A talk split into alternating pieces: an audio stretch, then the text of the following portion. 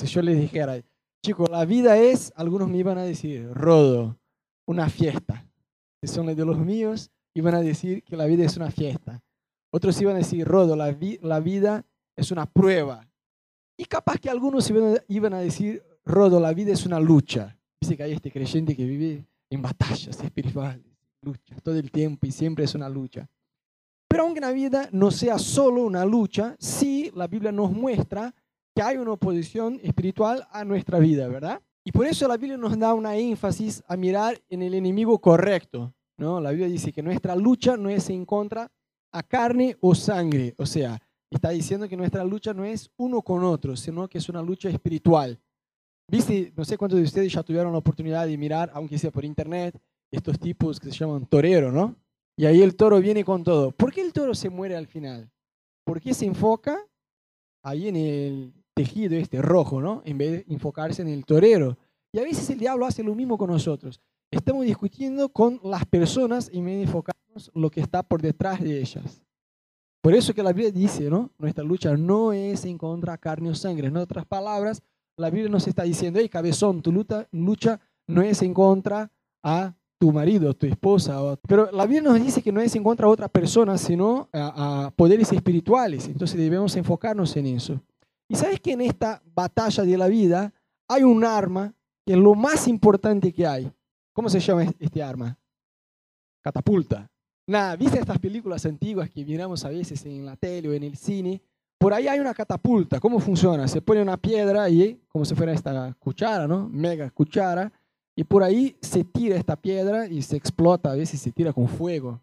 Suele pasar eso en qué momento de la batalla? Al inicio, cuando el otro ejército está muy lejos, porque cuando está cercano uno al otro no va a tirar una catapulta, ¿verdad? Se usa este arma en un determinado momento de la guerra. Después vemos un escudo. ¿En qué momento se usa el escudo?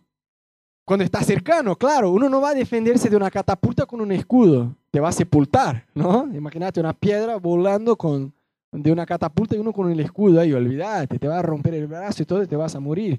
Pero el escudo se utiliza cuando, cuando el enemigo ya está más cerca. Porque otra que tenemos es la espada. Y la espada tampoco se utiliza al inicio de la batalla. O sea que uno sea loco, ¿no? De tirar la espada ahí esperando matar a alguien pero no va a servir mucho. La espada te sirve cuando ya está cerca uno del otro. Lo que quiero decir es que toda batalla hay una estrategia y hay diferentes armas, distintas armas para distintos momentos de una batalla. Y en nuestra vida es así. ¿Sabes que hay un arma que es lo más importante en la batalla de la vida? ¿Qué es este? El perdón. Porque cuando vos nacés, si vos decís, Rodo, yo voy a tomar una decisión. Hoy, ¿qué día es hoy? 26, 26 de marzo de 2017. Yo elijo perdonar todos los que me hirieron. Todos, todos. En el día de hoy yo elijo perdonar todas aquellas personas, mis jefes, mis vecinos, mis amigos, mi, eh, todos. Si vos tomás esta decisión hoy, 27 de marzo de 2017, está bien. Pero sabes que esta decisión vos tenés que seguir tomando esta misma decisión por toda la vida. ¿Por qué? Yo tengo una buena y una mala noticia. ¿Cuál quieren primero? La mala. Bueno, la mala es que no hay buena noticia y la buena es que no hay mala. No. La, la mala noticia es que te van a seguir hiriendo por toda la vida. ¿Sí? Se va a decir, bueno, Rodo, hoy yo elijo perdonar a todos aquellos que me hirieron. Está bien, es una buena decisión. Pasa que esta decisión la tenéis que tomar mañana, la tenéis que tomar pasado mañana y en el mes siguiente y en la semana siguiente y así va hasta el día que te vayas de esta tierra. Así que perdón es un tema que la Biblia muestra que debemos estar muy cancheros. Porque es un arma que es como si fuera un escudo en las relaciones. No de aislarse de la gente, sino de proteger tu propio corazón. Entonces, la buena noticia es que Dios nos da la capacidad de perdonar.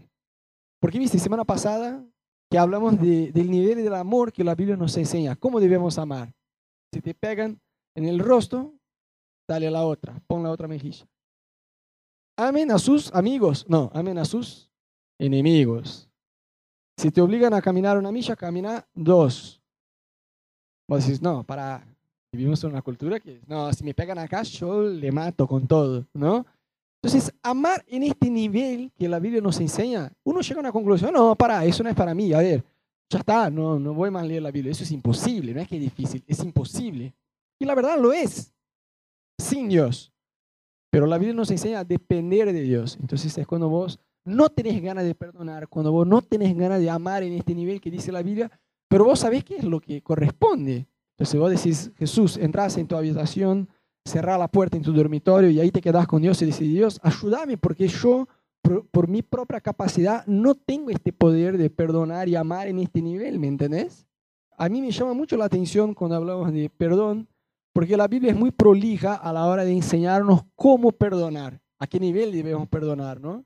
Y hay una historia muy buena donde Pedro, eh, vamos a leer ahí, Pedro se acercó a Jesús y le preguntó a Jesús, Señor, ¿cuántas veces tengo que perdonar a mi hermano que pega contra mí? Hasta siete veces. Y a, mí me causa gracia, porque viste que en aquella época había una costumbre entre los judíos de perdonar hasta tres veces. Mirá que misericordioso era, ¿no?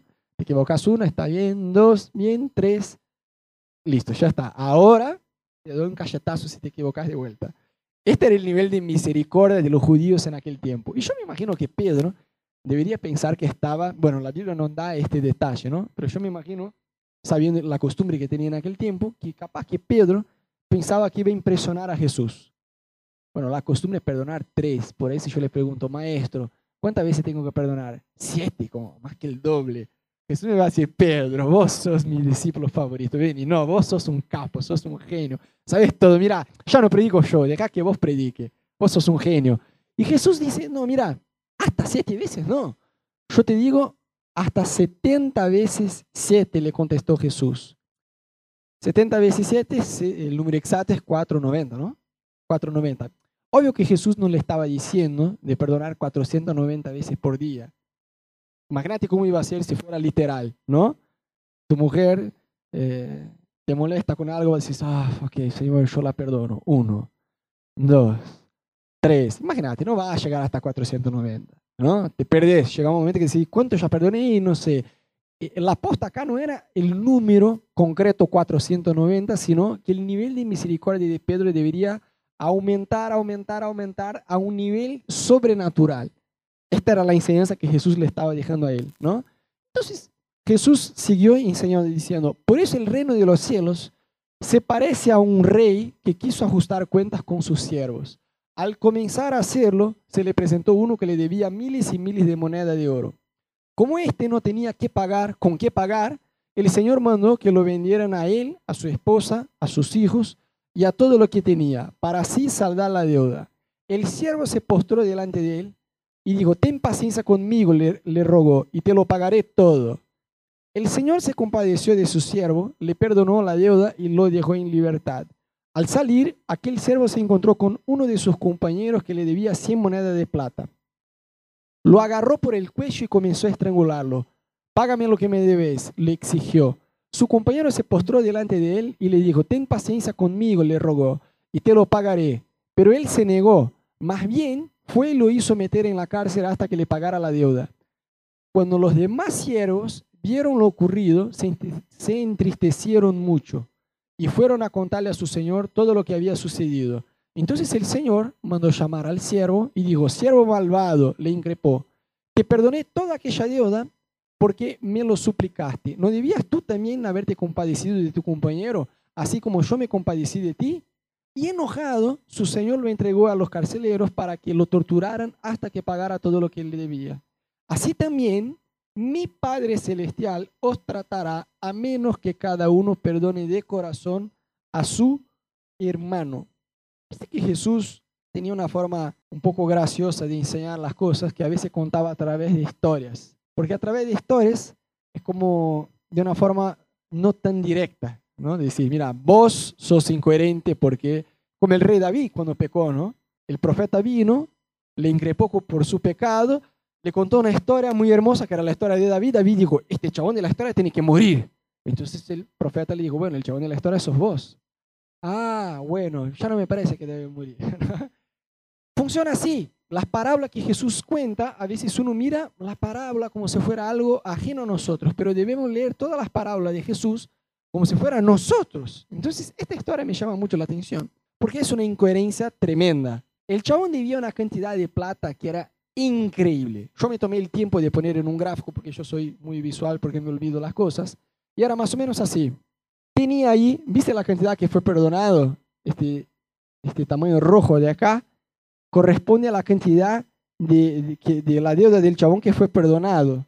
Entonces, el chabón fue perdonado en este nivel. O sea, de la derecha, esta columna de la derecha corresponde al aspecto gráfico de la deuda que tenía. O sea, la Biblia muestra que era una deuda impagable. Yo no sé cómo llegó a ser una deuda impagable así, si en aquella época tampoco tenía tarjeta de crédito, qué sé yo. Pero el chabón hizo una deuda impagable. O sea, que en vida no podría llegar a pagar, aunque se esforzara, ¿me entendés? Entonces, y, me causa gracia porque cuando el rey le llama al chabón, el chabón dice, no, te lo ruego, por favor, yo te voy a pagar. ¿Qué chanta? ¿Cómo me va a pagar? Tiene que vivir 55 vidas a pagar eso. ¿Y cómo va a pagar? Te lo pagaré todo. ¿Qué vas a hacer? ¿Vas a robar a alguien para pagarme a mí? Digo, ¿qué onda? ¿Cómo vas a hacer? No, no podía hacerlo. Y la Biblia muestra, porque Jesús está enseñando, mira que el contexto es perdón. O sea, sería una segunda parte de una respuesta que Jesús había dado a Pedro, enseñando a Pedro de qué forma debería perdonar. Entonces Jesús dice, mira, el reino de los cielos es semejante a un rey. Entonces, a ver, el reino de los cielos, ¿quién es el rey? Dios, así es. Entonces Jesús está hablando acerca de perdón. El reino de los cielos es semejante, o sea, es como un rey que quiso ajustar cuentas con sus siervos. Entonces, Está haciendo una comparación de Dios con sus siervos que somos nosotros. ¿Vamos? ¿Estamos? Bien. La Biblia muestra que había un chabón, y ahí no, no debemos mirar el chabón de la historia, sino a nosotros, porque la Biblia hace una comparación mostrando que somos nosotros. Entonces, la Biblia muestra que el chabón no tenía cómo pagar, o sea, era una deuda impagable. Dice que la religión trata de poner reglas para que uno se considere ya abonado, digo, la deuda, ¿no?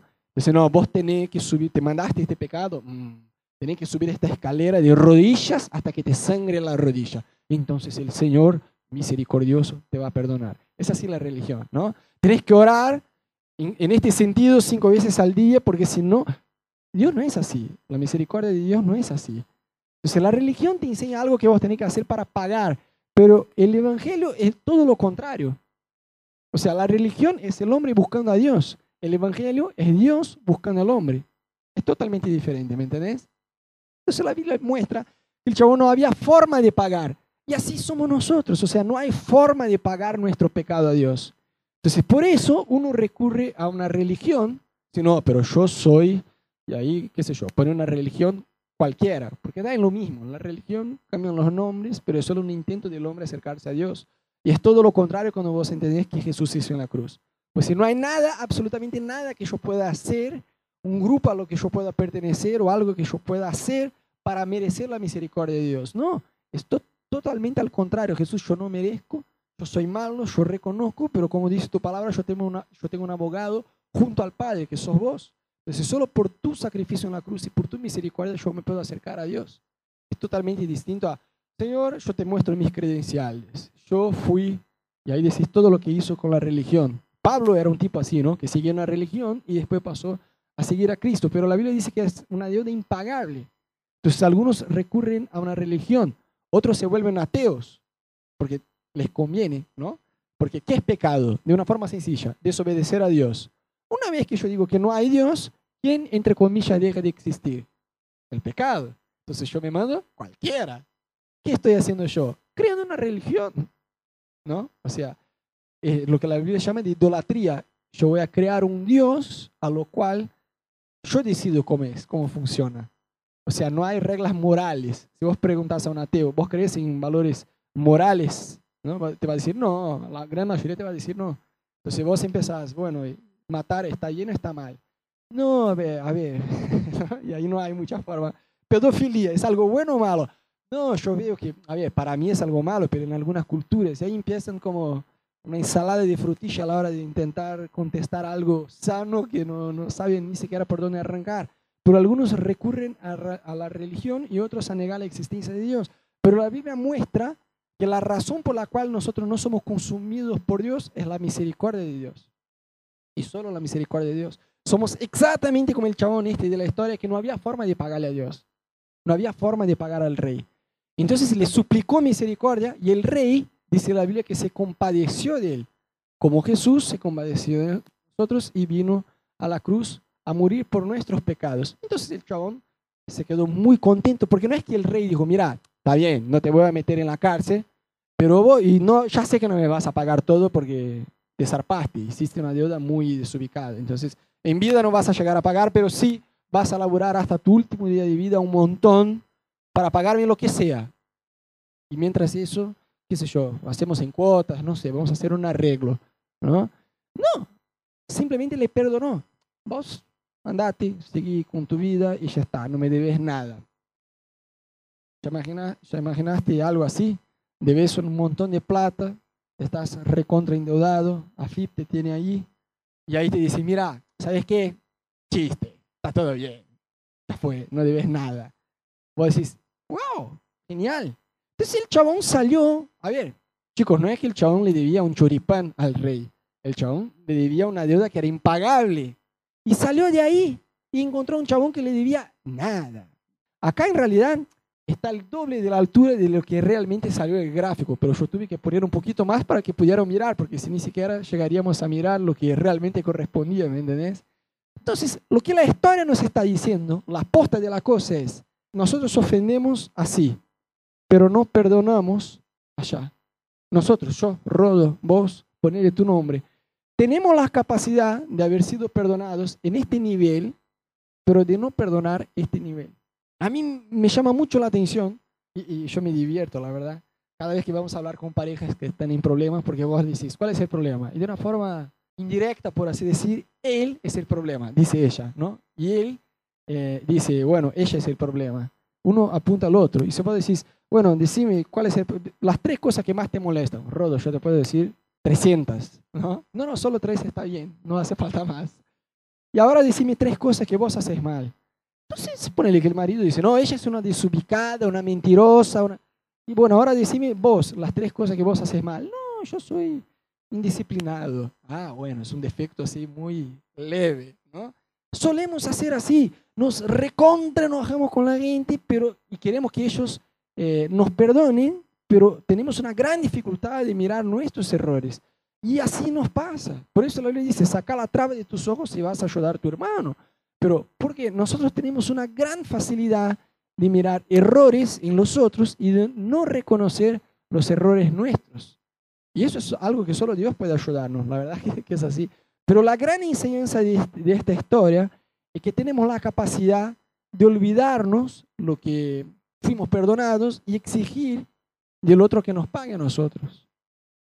Y cuando nos acordamos, che, la verdad, Jesús me perdonó un montón, o sea, yo tengo que tener el mismo nivel de misericordia.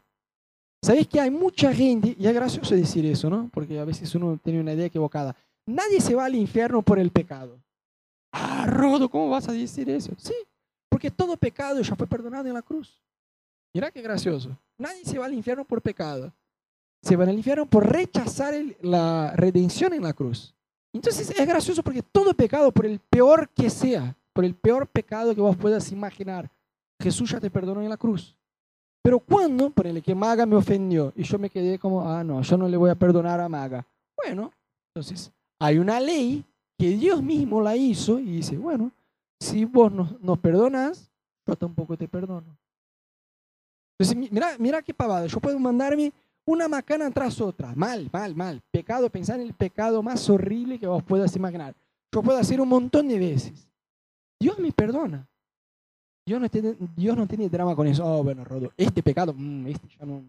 Ahí vos te mandaste muy mal, este no, no alcanzó a perdonar. No, Dios perdona todo. Pero si yo me quedo ofendido y yo no libero perdón a Maga o a cualquiera, Dios va a decir, ah, entonces vos recibís misericordia, pero vos no entregás misericordia, ¿es así la cosa? Bueno, entonces si es así, yo tampoco te perdono. Entonces, por no perdonar, yo puedo llegar a perder la salvación. ¡Wow! Y eso me va a afectar por toda una eternidad. Entonces, es muy serio este tema de perdonar. Y algo que, no sé vos, yo siempre tuve una, una pequeña lucha y resistencia con este tema de perdonar, porque parece medio injusto, ¿no? Yo creo que el, el gran tema de, de, de, la dificultad de perdonar es que a veces nos parece injusto, ¿no? La persona viene, se equivoca, se manda una macana tras otra, y vos decís, sí, pero ahí vengo, te perdono, y se queda así nomás. Digo, listo, yo te perdono. ¿Y dónde está la justicia? No sé vos, yo tenía una justicia propia, así de decir, no, no es justo. La verdad que no es justo. Yo digo, listo, está bien, no, es como si no hubiera pasado nada. No, pero pasó. Yo quiero que se haga la justicia, es más o menos así. Y a veces pasa, y a mí me costó entender eso en la Biblia, que sí, realmente puede parecer injusto, pero el gran tema es que cuando nosotros elegimos hacer justicia con nuestras propias manos, Dios dice, entonces yo no hago justicia. Pero cuando nosotros perdonamos y decimos, Señor, hace vos la justicia, Dios dice, mm, está bien. Y esto como que me calmó, dice, ah, entonces está bien. La persona va a pagar lo que hizo, pero yo tengo que perdonar. ¿no? Mira lo que dice Romanos 12, 17 a 21. No paguen a nadie mal por mal. Procuren, procuren hacer lo bueno delante de todos, si es posible. Y en cuanto dependa de ustedes, vivan en paz con todos. No tomen venganza, hermanos míos, sino dejen el castigo en las manos de Dios. Porque está escrito, mía es la venganza. Yo pagaré, dice el Señor. Antes bien, si tu enemigo tiene hambre, dale de comer. Si tiene sed, dale de beber. Actuando así, harás que se avergüence de su conducta. No te dejes vencer por el mal. Al contrario, vence el mal con él bien. O sea, este sentimiento que yo tenía de injusticia, decir, pero no, este se mandó muy mal, me dañó, me lastimó y yo simplemente digo, listo, no pasó nada, yo te perdono y no se va a hacer justicia. No, no, no, no. La Biblia dice que Dios va a hacer la justicia. Mira, más claro imposible. Dios está diciendo, ¿no? Mía es la venganza. Yo pagaré, dice el Señor. ¡Wow! Algunos ya tienen ganas de perdonar. Ahora ah, voy a perdonar a mi suegra porque el Señor le va a hacer justicia. Esta no debe ser nuestra motivación, pero sí, si nos sirve de consuelo, no es que se queda así nomás, bueno, le perdoné y ya fue, y listo, ya está. No, Dios se hace cargo. Pasa que cuando nosotros decimos, no, no, no, no, agarra por el cuello, ¿no? Agarra por el cuello. Yo no voy a perdonar. Y vos agarrás así con todo. Y dice, bueno, si vos vas a hacer justicia, hacelo vos. Yo haría justicia de una forma mucho más justa que la tuya, pero bueno, si vos querés hacer justicia vos, hacela vos. Yo no me hago cargo. Y sabe, gente, es muy gracioso porque, gracioso para no decir triste, porque la verdad es muy triste. Y quedarse amargado es algo tan, pero tan torpe. Pero nuestras emociones se nos vencen a nosotros, ¿no? A ver, ¿cuántos ya hicieron un libro de recuerdos, no sé, del día que te echaron de la empresa? ¿Cuántos ya fueron echados de la empresa? ¿no? Mira, yo voy a tu casa y vos me decís, Rodo, yo voy a, voy a cenar en la casa de Maga con, con Ana. Y ahí estamos cenando y Maga dice, chicos, yo les quiero mostrar un libro de recuerdos de fotografía. Está bien, que de un viaje que dice, no, no, mira, está acá. ¿Ves cómo yo estaba llorando, Rodo? ¿Qué pasó, Maga? No, acá me echaron. Ah, mira vos, está bien. Y mira esta otra fotografía, yo estoy amarilla. Sí, no, tenía fiebre, estaba muy mal. Ahí estaba en el hospital y contraté un, un fotógrafo para que me hiciera un álbum de, ¿no? Un, un, registro de fotografía. Está bien. Mira esta otra acá, yo me choqué el auto. ¿Ves que está en la calle y sale humo? ¿Quién va a hacer un libro de recuerdos así? Rodo, esta otra acá, mi suegra vino de viaje, me recibió, una tragedia tras la otra, ¿no? Nadie hace un libro de recuerdos así, sería algo muy tonto, no tiene sentido, ¿verdad? ¿De qué uno hace libro de recuerdos? Imagínate un velatorio, llega, el chabón está, el muerto está ahí en el ataúd, acostado, obviamente, ¿no? Porque es un muerto. Y ahí llega el fotógrafo y dice, a ver chicos, una, son una sonrisa, no, va sin sonrisa mismo, están todos tristes, pero bueno, vamos a fotografiar Qué raro, uno iba a decir, ¿quién fue la persona desubicada que contrató un fotógrafo para venir a un velatorio a hacer fotografías? ¿No? Uno, uno iba a decir, bueno, sea la suegra ahí acostada, está bien. Pero nadie iba a hacer eso. ¿De, de, de qué uno hace un libro de recuerdos? Decime, de un cumple, de alguien, de cuando uno se recibe, de cuando alguien nace, de cuando de cosas buenas, de un viaje, de vacaciones. ¿No es verdad? Nadie va a hacer un libro de recuerdos de cosas malas. Pero pasa que cuando nos ponemos amargados, hacemos exactamente eso. Hacemos un libro de recuerdos de cosas malas. Por que mi amigo Alberto se manda una bacana conmigo. Bueno, Alberto me pegó. Un día fuimos a jugar la pelota y Alberto me pegó mal. Entonces yo me, me quedo amargado. En vez de perdonarle a él, yo me, quedo, yo me acuerdo todos los días. Porque dice que cuando uno está amargado, se despierta con el ofensor, pasa el día con el ofensor y se va a acostar con el ofensor. Y el ofensor lo ofendió una vez, le hizo daño una vez, se fue y ni siquiera se acuerda de lo que pasó. Pero el ofendido se queda, se da vueltas, ¿no? El pensamiento se queda ahí, no, pero este me pegó cuando jugamos el fútbol. Y cada vez que yo me acuerdo, me duele. Mira qué, qué, qué, gracioso y qué torpe a la vez e, es el tema este, ¿no? Porque, a ver, si él me pegó una vez y yo lo perdono, listo, ya está. Yo sentí dolor una vez. Pero si yo me vuelvo amargado, yo empiezo a acordarme, no, pero yo me acuerdo, yo estaba ahí con la pelota, vine despacito, y bueno, Alberto vino con toda la maldad del mundo y me pegó mal, y me vuelve a doler. Entonces es una autotortura, es un libro de recuerdos, como si fuera un libro de recuerdos de fotografía, de situaciones malas. ¿Quién te ofendió o quién te hirió, quién te hizo mal, quién te hizo daño? Lo hizo una vez, bueno, un par de veces, sobre todo si es un familiar, ¿no? Y a la persona más cerca usar la espada que decimos al comienzo, ¿no? Nadie va a tirar una espada de lejos. Las personas que más eh, nosotros nos sentimos ofendidos son personas cercanas, sobre todo la familia. Yo siempre digo que si entra un borracho acá por la puerta, una botella ahí, ¿no? Está recontra borracho y dice, ustedes son unos tarados. Nadie se va. Yo me imagino que la reacción de algunos acá iba a ser graciosa. Capaz que algunos se iban a decir, Rodo, ¿querés que lo eche el chabón? Otros iban, se, iban a empezar a reírse, no sé. Pero nadie acá se quedaría ofendido, ¿verdad? Yo me imagino, ¿no? Que nadie, ay, me llamó de tarado, el borracho que yo ni siquiera conozco. Nadie se quedaría ofendido. Se iban a reír, se iban a ver qué rodo va a hacer, ¿no? ¿Qué sé yo? Iban a tener distintas reacciones. Pero cuando un familiar o alguien cercano a nosotros, en lo que nosotros tenemos una gran expectativa de que no nos van a herir o que nos quieren, se equivoca, wow, ahí nosotros decimos, uff, se me repegó eso, ¿no? Porque nos hiere a un nivel muy fuerte. Y sabes, chicos, algo que muchas veces la gente tiene dificultad de entender, o sobre todo de reconocer, que perdón no es un sentimiento. Mira qué gracioso, no es un sentimiento el perdón, es una decisión, aunque tenga que ver con un sentimiento, porque uno bueno, el rencor sí es un sentimiento, pero el quedarse amargado es una decisión.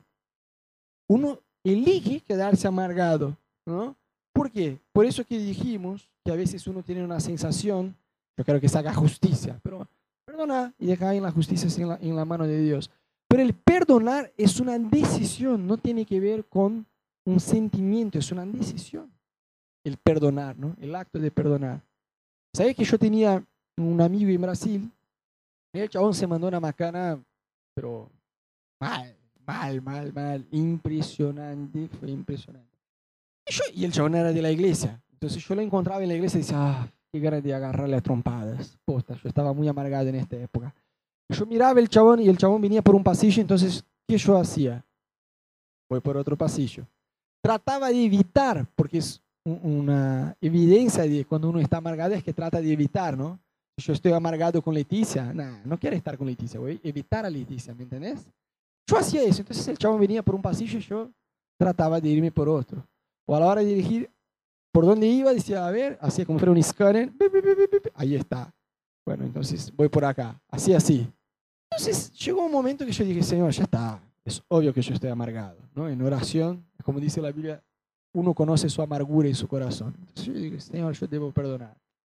Y Señor, yo le digo perdonar a fulano en el nombre de Jesús, amén. Pero el sentimiento no se me iba así de la nada. Seguía ahí. Yo decía, Señor, volví al día siguiente, yo le digo a perdonar a fulano en el nombre de Jesús, amén.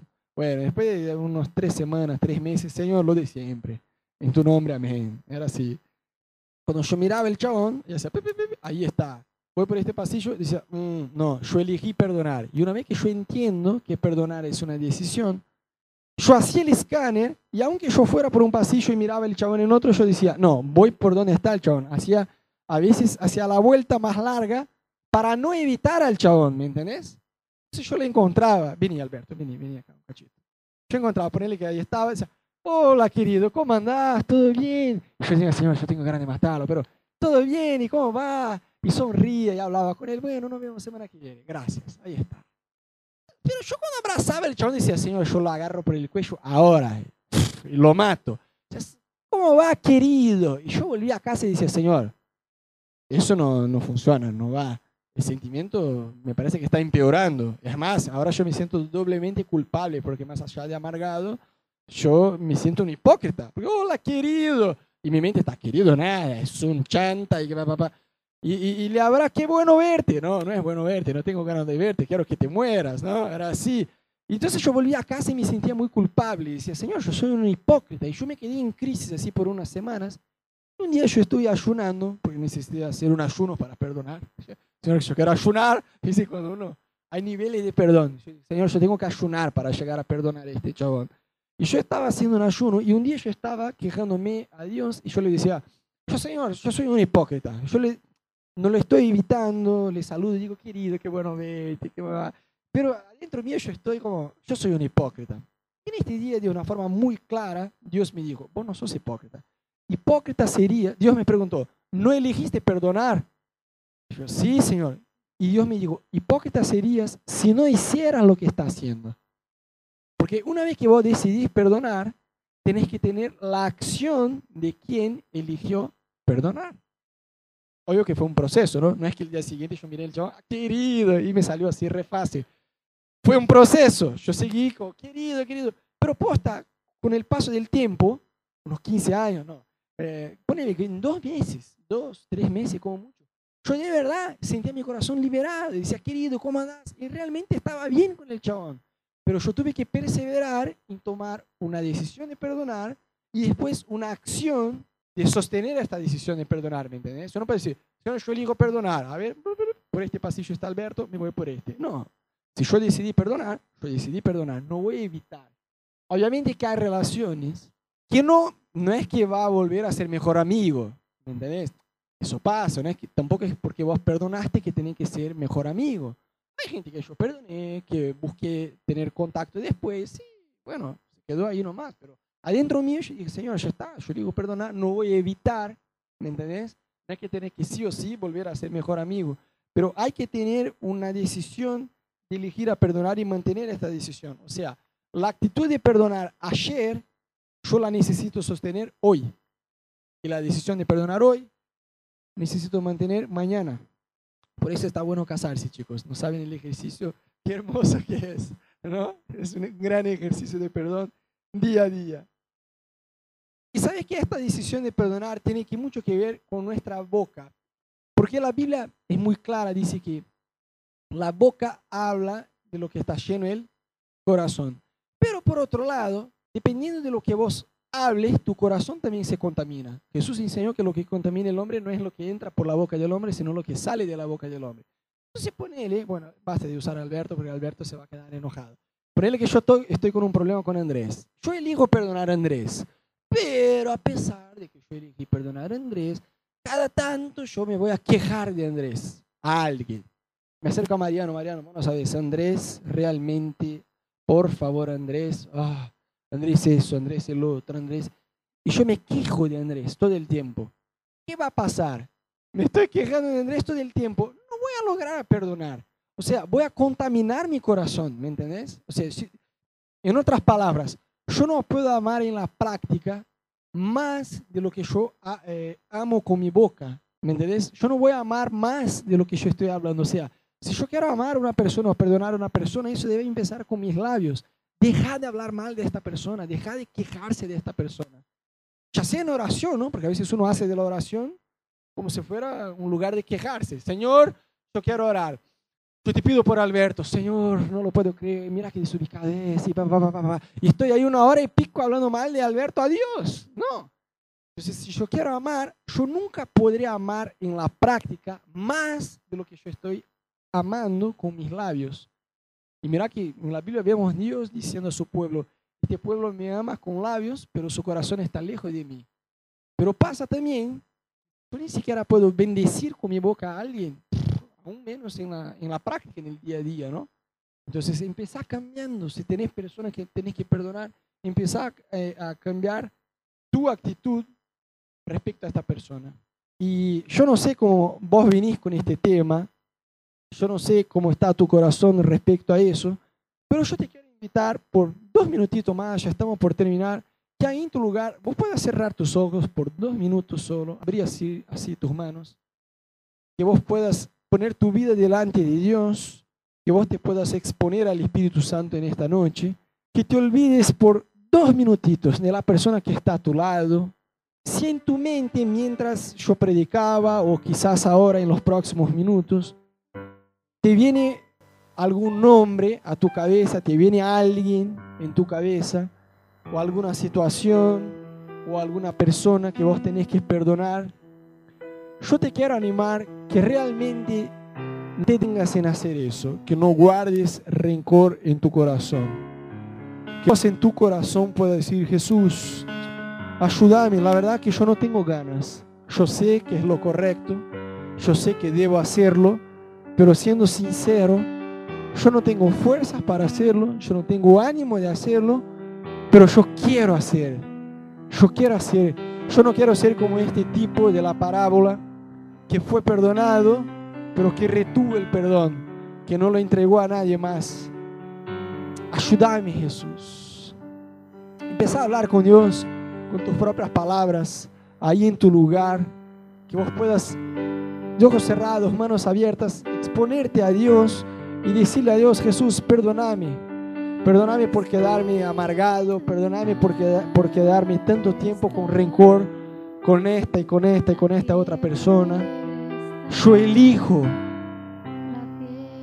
en esta noche yo elijo perdonar, Jesús. Yo tomo una decisión porque así como fui perdonado, yo no quiero retener el perdón.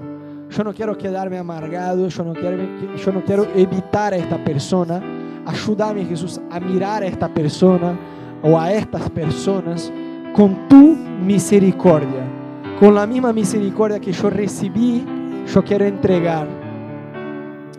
Y todos de ojos cerrados, si ahí en tu lugar vos identificás que necesitas perdonar a alguien, de ojos cerrados, levanta una de tus manos a Dios yo no te voy a pedir que pase ni nada así, eso es entre vos y Dios, pero que una de tus manos vos puedas levantar bien alto, como una señal a Dios, y decir, Jesús, acá estoy. Ayúdame, Jesús, ayúdame. Yo quiero perdonar, yo no quiero tener este libro de recuerdos de lo que me hicieron, de cómo me hirieron. Quizás algunos de ustedes deben perdonar los familiares, tu papá, tu mamá, tus hermanos o algún amigo. Y quizás algunos de ustedes también deban perdonar a una autoridad espiritual. Quizás un líder, una iglesia, falló con vos en el pasado, algún pastor te hirió, alguna autoridad espiritual fue muy abusiva y te hirió y te dañó. Y quizás vos tengas que perdonar también. Ahí en tu lugar, no importa quién es la persona que vos tengas que perdonar o qué sea que tengas que perdonar. Pero que con tus propias palabras vos puedas eh, liberar perdón a esta persona. Con tus propias palabras puedas decir, Jesús, yo elijo perdonar. Yo elijo perdonar a esta persona. Te lo entrego, Jesús. Sí, Jesús, elegimos perdonar. Elegimos perdonar, Dios. En esta noche elegimos perdonar, Señor. Elegimos perdonar. No queremos guardar rencor, no queremos quedarnos amargados.